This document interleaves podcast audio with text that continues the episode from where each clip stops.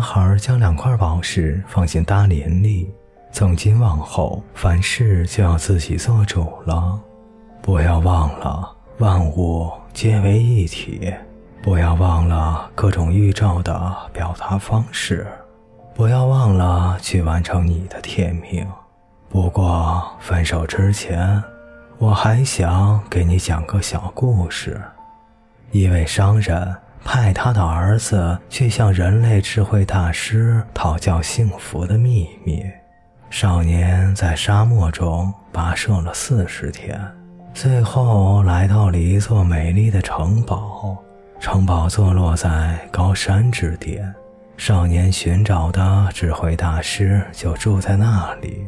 少年没有遇见圣人，却走进了一个大厅，看见了一派热闹的场面，商人进进出出。四周角落里的人在聊天，一支小乐队演奏着曼妙的轻音乐，桌子上摆满了当地的美味珍馐。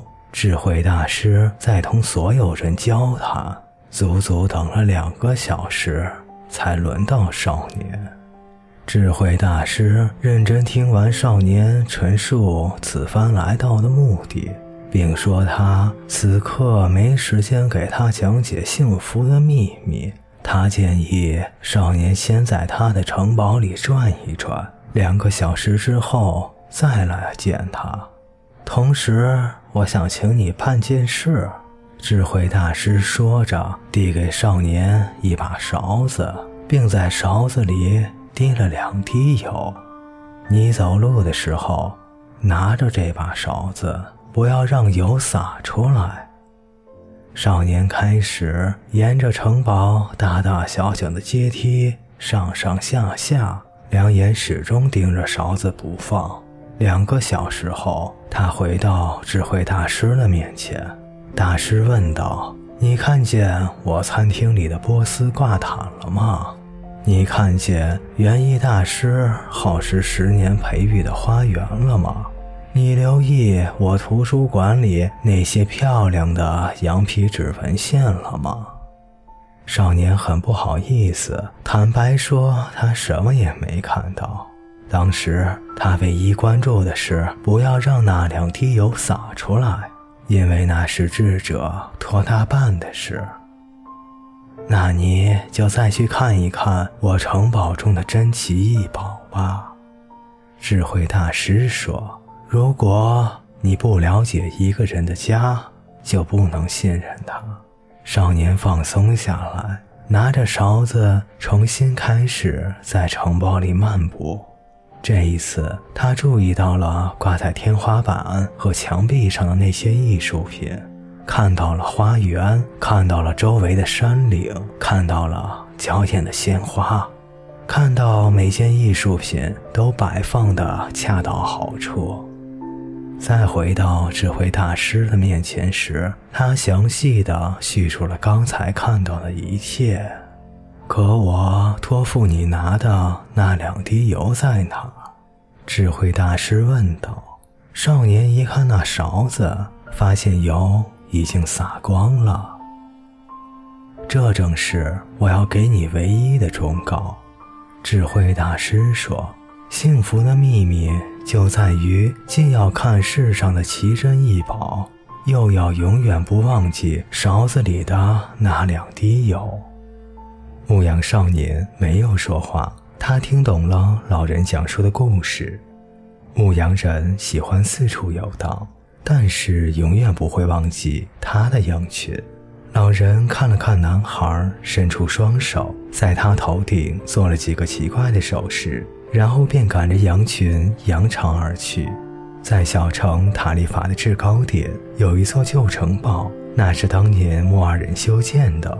坐在城堡的高墙上，可以看到一个广场，广场上卖爆米花的小贩，还可以引到非洲大陆的一角。萨冷之王麦基贤德那天下午正坐在城堡的高墙上，地中海的东风吹拂着他的面庞。他身边的那几只羊，由于害怕新主人一直躁动不安，频繁的变化刺激了他们的神经。他们想要的仅仅是水和食物。麦基显德看了一眼正驶离港口的那条小船，在得到男孩十分之一的羊脂后，他再也不会见到那男孩了，就如同再也见不到亚伯拉罕一样。然而，他就是干这一行的。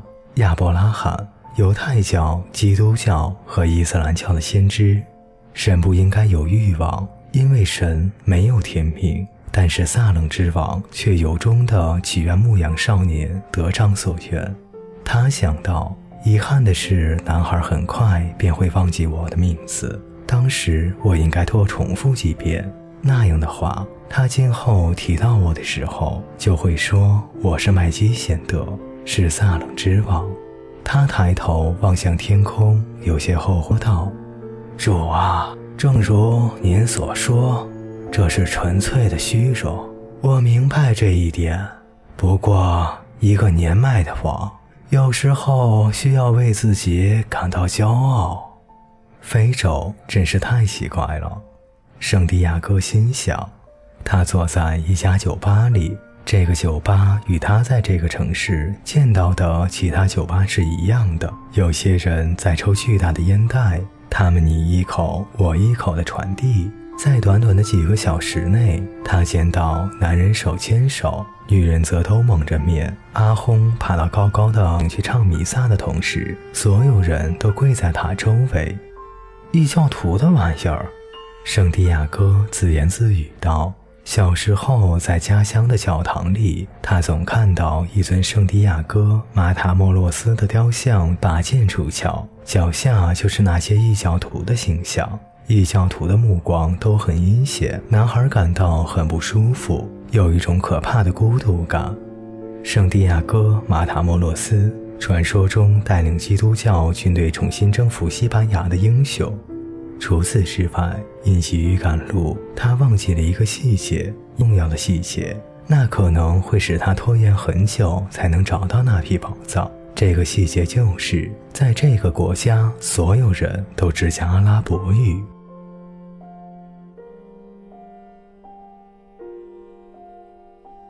本节故事就为您播讲到这里，感谢您的陪伴，我们下节再见。